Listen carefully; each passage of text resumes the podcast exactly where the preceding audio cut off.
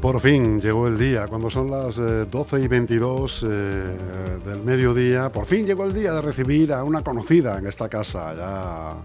eh, de la vieja guardia, la vieja guardia tanto de Equo como de esta casa, porque pues, nos conocimos allá probablemente por el 19, cuando empezaba esta legislatura, que ahora precisamente acaba. Estoy hablando nada más y nada menos que de Ana Álvarez, portavoz de Equo Parla, a la que le damos eh, los buenos días y la bienvenida, por supuesto. Ana, ¿cómo estás? Buenos días y muchas gracias de nuevo por estar aquí con vosotras y con vosotros. Y bueno, un placer como siempre, continuar con la andadura que ya empezáramos allá por el 19, como bien sí, Señor, un orgullo, como siempre. aquellas tertulias y entrevistas a las que venías asiduamente. Eh, luego fueron ya las elecciones, ha pasado esta legislatura. Bueno, ¿has vuelto alguna vez, creo, después de pandemia, puede ser, o en pandemia, algo exacto, así, sí, salimos por el aire en ¿Eh? alguna ocasión y bueno, en el 21 también con motivo de las, eh, de las autonómicas. También estuve en contacto con vosotros y bueno, como he dicho antes, un auténtico placer volver a estar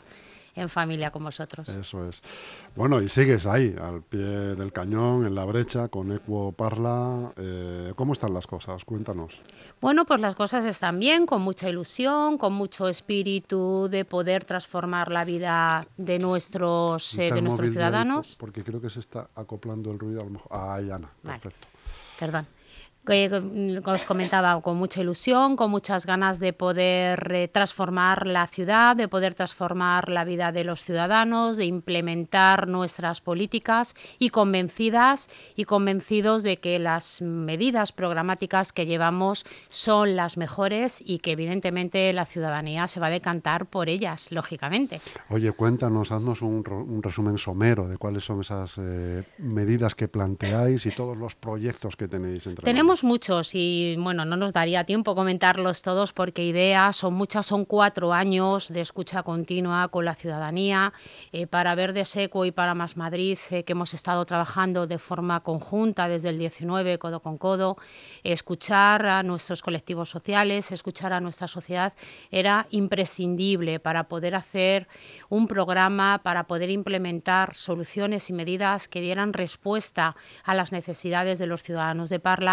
y sobre todo bueno pues que dieran eh, que dieran una salida eficiente y eficaz en la situación socioeconómica que tiene nuestro municipio.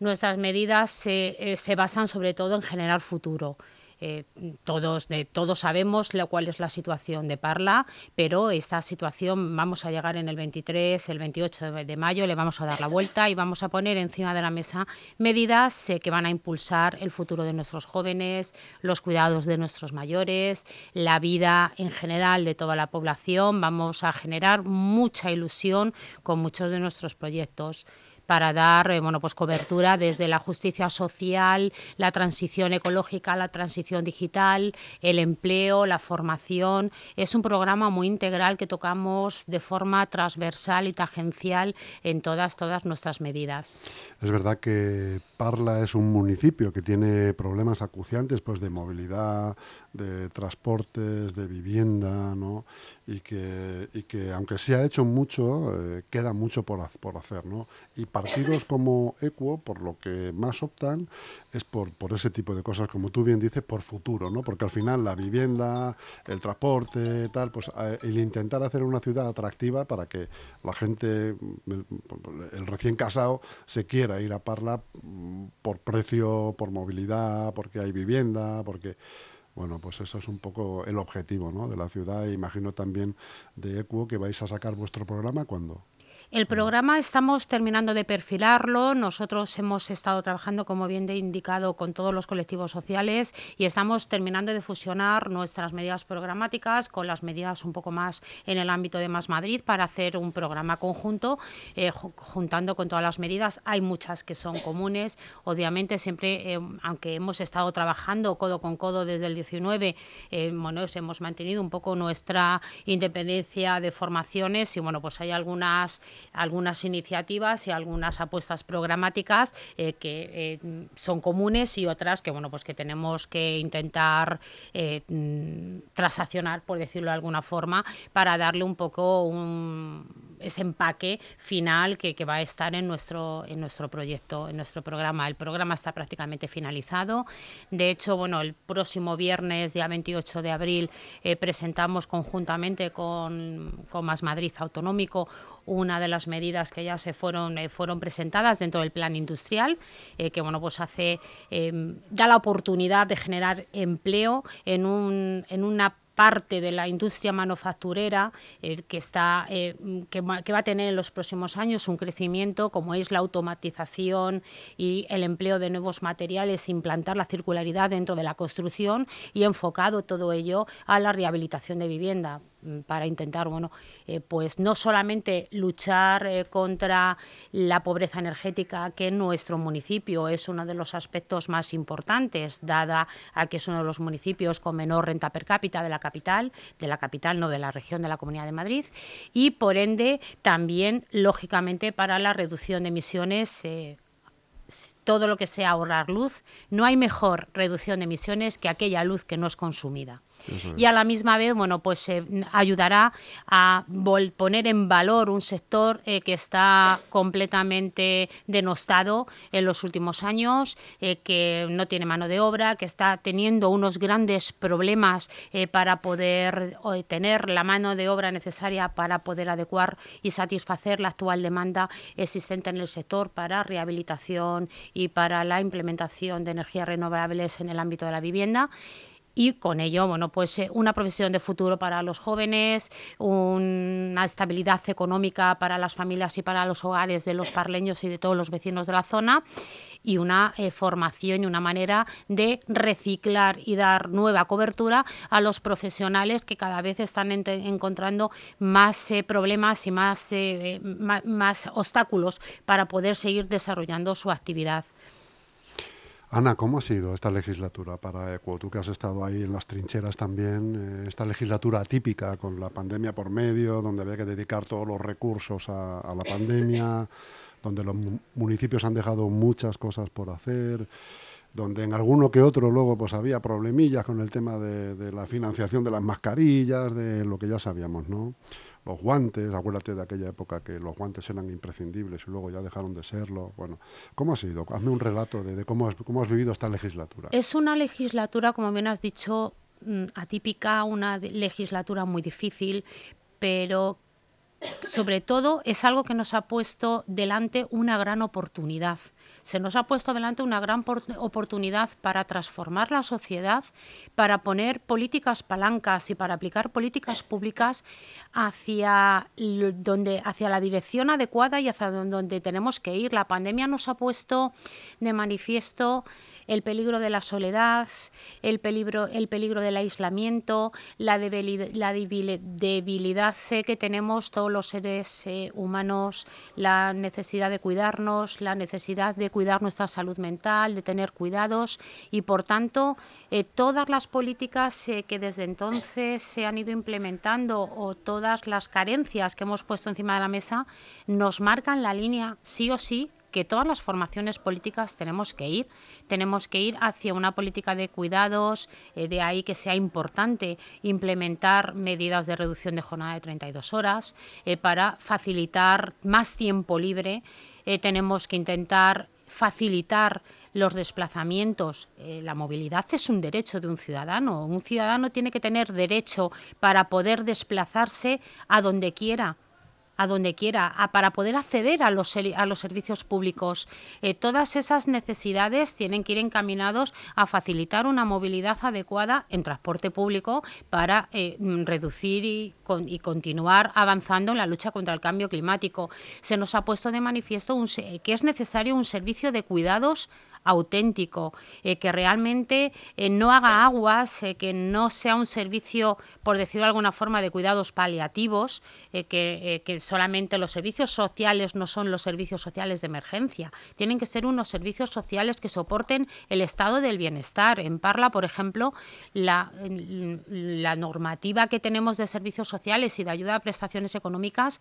data del 2003 una situación que se parece, eh, como, como bien se entenderá, como 2003 o 2006. Ahora eh, dudo muy bien la fecha, pero bueno, es anterior. En cualquier caso, eh, casi tiene una antigüedad de dos décadas. Y en dos décadas las necesidades poblacionales de Parla, como los de cualquier otra ciudad de la región, han cambiado sustancialmente son otras cosas diferentes las que necesitan el derecho a la vivienda, el, es que eh, es, un montón de circunstancias que tenemos, eh, que, tenemos que englobar y, y, apostar, aprovechando esa lucha contra el cambio climático, las oportunidades que te da la transición energética y bueno, pues seguir avanzando, asegurándose eso sí de que no dejamos a nadie atrás. Mm. Señor Osorio en su día no veía pobres. Eh, pero a verlos los hay y una gran parte de esa, de esa pobreza viene generada por, por la brecha digital existente. Es muy importante eh, atender las demandas de la ciudadanía, máxime cuando vivimos en una sociedad que ya es digital. Y esa sociedad digital, el trato que tenemos que tener con la administración, que tiene que ser siempre vía eh, vía administrativa digital, la, eh, presencialidad que está reducida a una cita con previa que tienes que pedir por soporte